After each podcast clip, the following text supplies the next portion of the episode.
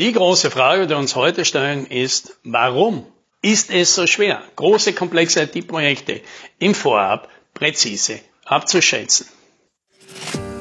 Hallo und herzlich willkommen beim Podcast 10 Minuten Umsatzsprung. Mein Name ist Alex Rammelmeier und gemeinsam finden wir Antworten auf die schwierigsten Fragen im B2B-Marketing und Verkauf.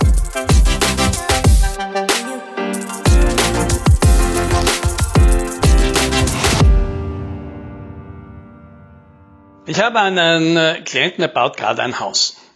Das ist natürlich ein längeres Projekt, also haben wir immer wieder Gelegenheit, bei jedem Meeting ein bisschen drüber zu reden, wie denn der Fortschritt ist und tatsächlich klingt das immer ähnlich. Ja, ja, es geht voran, aber ich muss mich da wirklich um alles kümmern. Ich muss da ständig auf die Baustelle fahren. Ich muss mich da ständig mit allen absprechen. Und eigentlich habe ich mir das anders vorgestellt. Ja, ich habe doch hier gute Professionisten angeheuert und dabei scheint es, als sind das alles Amateure. Naja, und jetzt könnte man natürlich sagen, jetzt tun wir diese Situation mal umlegen. Ja? Und jetzt geht es nicht um ein Haus, sondern es geht um ein IT-System und einen Kunden. Ja, Situation, die du wahrscheinlich schon oft gehabt hast. Du kommst mit einem Kunden in Gespräch, der hat ein Problem, sucht dafür eine Lösung. Du überlegst ein bisschen und fängst dem schon mal an zu erklären, wie das ungefähr ausschauen könnte. Die Problemlösung mit deinem IT-System, mit deiner Software. Und das gefällt dem Kunden. Und jetzt natürlich, bevor es in den nächsten Schritt geht, kommt die unvermeidliche Frage, ja, was kann denn das ungefähr kosten? Ja, und dann schießt der Kunde natürlich gleich nachher. Also ungefähr, ich will ja nur eine Größenordnung wissen. Äh, ich nagel sie darauf auch nicht fest, aber halt irgendwas plus minus 20 Prozent. Ja, und jetzt wird es schwierig, weil was machen wir jetzt? Tatsächlich wissen wir ja in den meisten Fällen jetzt nicht, was das kosten wird. Und jetzt haben wir mehrere Optionen.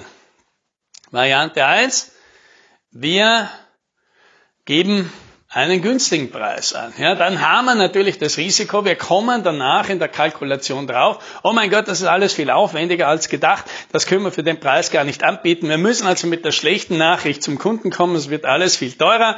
Das wird natürlich unangenehm, denn das Risiko besteht, dass der Kunde dann gar nicht weitermachen und wir die Arbeit umsonst gemacht haben.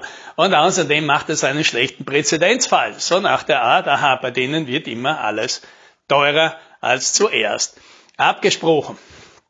Jetzt können wir es umgekehrt machen und sagen, okay, dann setzen wir mal relativ hoch an. Ja, dann haben wir natürlich das Risiko, dass der Kunde gleich abwinkt und sagt, na, so viel Geld, das will er auf gar keinen Fall ausgeben. Dabei wären wir vielleicht ja nachher auf eine clevere Idee gekommen oder auf eine Minimalvariante, die deutlich günstiger gewesen wäre, wo der Kunde mal weitergemacht hätte und dann vielleicht in einem späteren Zeitpunkt abgegradet hätte. Auch keine gute Idee. Also können wir eine Range angeben. Aber die Range, die müssen natürlich so breit sein, ja, keine Ahnung, irgendwas zwischen 20 und 100.000 Euro zum Beispiel. Und das verwirrt und verunsichert mit Sicherheit einen Kunden, wenn die Bandbreite so groß ist, dass er natürlich denkt, oh mein Gott, was kann denn da alles passieren? Also alle Optionen nicht besonders gut und deswegen macht man eben gerne das, was eben die meisten machen. Man verzögert die Sache, man windet sich so ein bisschen aus diesem Gespräch raus, wie auch immer man das formuliert. Auf jeden Fall will man den Preis jetzt nicht sagen. Ja, das müssen wir uns erst anschauen, da haben wir schlechte Erfahrungen gemacht, das müssen wir mal zuerst kalkulieren und da will ich mal alle Leute zusammen, alle, alle möglichen Sachen gibt es, Gründe, warum das jetzt keine gute Idee ist, mit dem Preis jetzt rauszurücken. Und jetzt kann es natürlich sein, dass der Kunde, vielleicht das schon mal passiert, irgendwann fragt, ja, warum können Sie denn das nicht abschätzen, mal grob? Ich dachte, ihr seid Experten.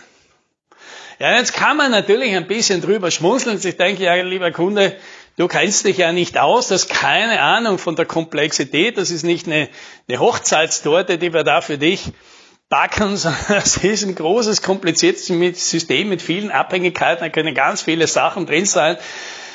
So einfach geht das halt nicht. Aber jetzt lassen wir mal die Idee zu, vielleicht hat der Kunde ja recht.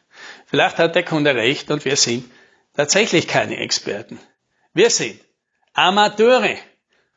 Ja, dann haben wir die Situation wie beim Hausbau. Da denkt sich, hey, was soll denn das? Jetzt habe ich da Leute angeheuert, die seit 20 Jahren das machen und die kriegen ein verdammtes Haus nicht auf die Reihe. Ja, so wie geplant, in dem Geldtief geplant, in den Zeitrahmen geplant, mit dem meinem Aufwand, mit meinem Zeitbudget wie geplant, die kriegen das nicht hin. Ja, und genau so kann es dann natürlich in einem IT-Projekt laufen. Und die Wahrheit. Also die Idee, die ich einfach mal in die, in die Runde jetzt schmeißen würde, ist, ja, weil die ganzen Betroffenen, also die, die Professionisten beim Hausbau und die IT-Experten beim Systembau, die sind Experten für, ja, für Komponenten, für Technologien, für Programmiersprachen, meinetwegen für einen Prozess, für eine bestimmte Datenbank oder für bestimmte Protokolle, für bestimmte Normen.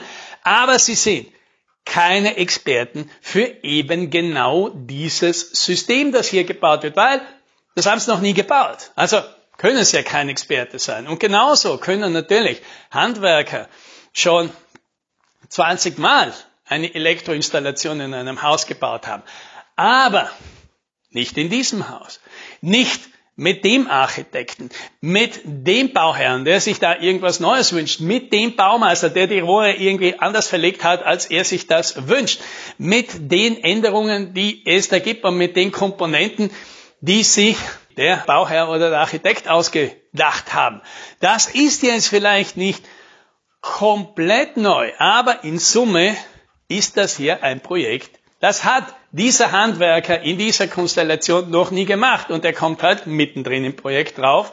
Da gibt es einige Abhängigkeiten, die er nicht erwartet hat, mit denen er nicht gerechnet hat, Probleme, mit denen er so noch nicht konfrontiert war. Zumindest nicht in dieser Konstellation. Und dadurch kommt es eben zu Verzögerungen, zu Schwierigkeiten. Und was heißt das jetzt? Das heißt, dass es natürlich einen großen Unterschied geben kann. Ja, für was bin ich denn ein Experte? Denn für irgendwas, ja, sind wir wahrscheinlich alle Experten. Die Frage ist, bin ich eben ein Experte für Dinge, die ich tue, also für Aktivitäten und Komponenten? Da kann ich ein Experte sein oder ich kann ein Experte sein für das Gesamtsystem, für die Lösung eines speziellen Problems. Und da muss ich, glaube ich, jetzt ganz genau sein. Viel genauer als die meisten das sind. Denn es gibt nämlich zwei unterschiedliche Geschäftsmodelle, es gibt zwei unterschiedliche Zielgruppen, die dafür empfänglich sind. Habe ich einen Kunden, der genau weiß, was er will? Ja, im IT-Bereich zum Beispiel die IT-Abteilung eines großen Konzerns. Ja, da sitzt ein Auftraggeber, der versteht unsere Welt, der versteht die Komplikationen, die wir haben, zumindest zu einem Teil, und der hat eine klare Vorstellung, was er will, was er braucht, was dazu notwendig ist. Der sagt uns, in welcher Technologie, mit welcher Programmiersprache, mit welchem Prozess das gemacht werden soll. Und dann sucht er natürlich einen Experten, eine Firma, die Experten und Expertinnen hat, die genau das können. Habe ich hingegen einen Kunden, den das alles nicht interessiert, weil er es auch gar nicht versteht, dann ist dem das egal. Der ist an einer Lösung interessiert. Und für diese Lösung wünscht er sich einen Experten. Und das heißt, eine Expertise in einer Lösung heißt, ich kann dir dein Problem lösen.